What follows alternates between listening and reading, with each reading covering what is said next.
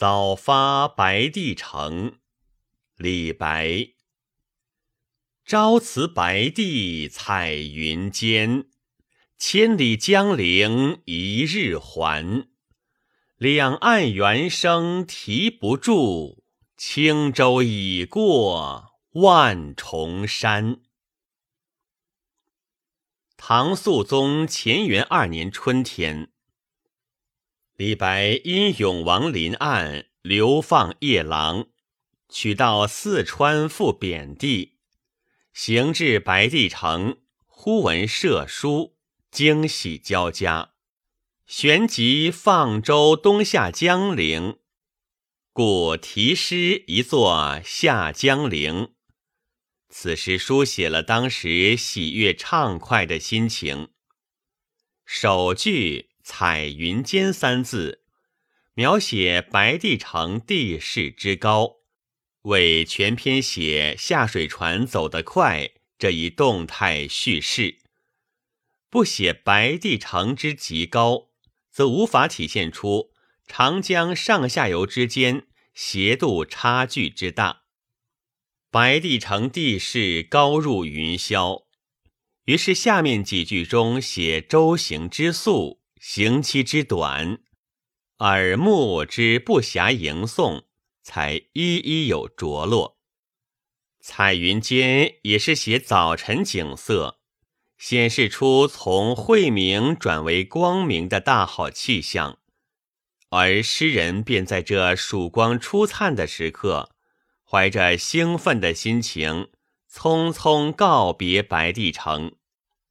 第二句的千里和一日，以空间之远与时间之暂做悬殊对比，自是一望而知。其妙处却在那个“还”字上，“还”归来也。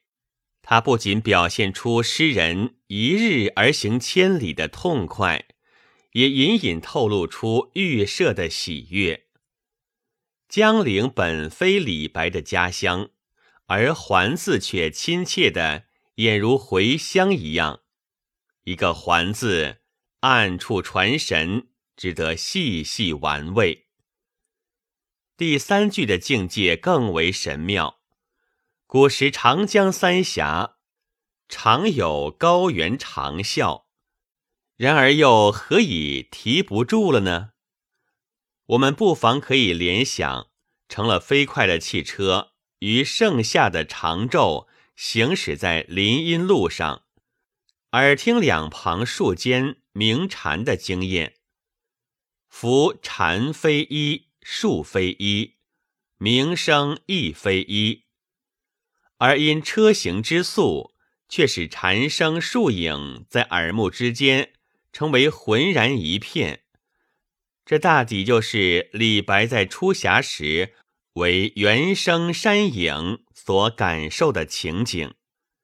身在这如脱弦之箭顺流直下的船上，诗人是何等畅快而又兴奋呢？清人贵妇读诗至此，不禁赞叹道：“妙在第三句，能使通手精神飞跃。”瞬息之间，轻舟已过万重山。为了形容船快，诗人除了用原声山影来烘托，还给船的本身添上了一个“轻”字。直说船快，那自然是笨拙；而这个“轻”字，却别有一番意蕴。三峡水急滩险。诗人溯流而上时，不仅觉得船重，而且心情更为至重。三朝上黄牛，三暮行太迟。三朝又三暮，不觉鬓成丝。如今顺流而下，行船轻如无物，其快速可想而知。而微乎高哉的万重山一过，轻舟进入坦途，诗人历尽艰险、重履康庄的快感已不言而喻了。这最后两句既是写景，又是比兴，既是个人心情的表达，又是人生经验的总结，因物性感，精妙无伦。全诗给人一种风冷挺拔、空灵飞动之感。然而，只赏其气势之豪爽，笔势之俊丽，尚不能得其环中。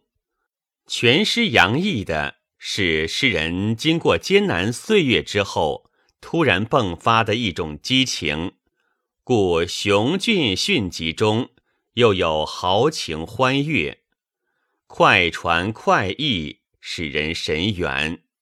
后人赞此篇为。经风雨而气鬼神矣。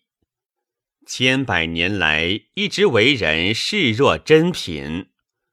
为了表达畅快的心情，诗人还特意用上平山韵的兼、环、山做韵脚，读来是那样悠扬轻快，令人百诵不厌。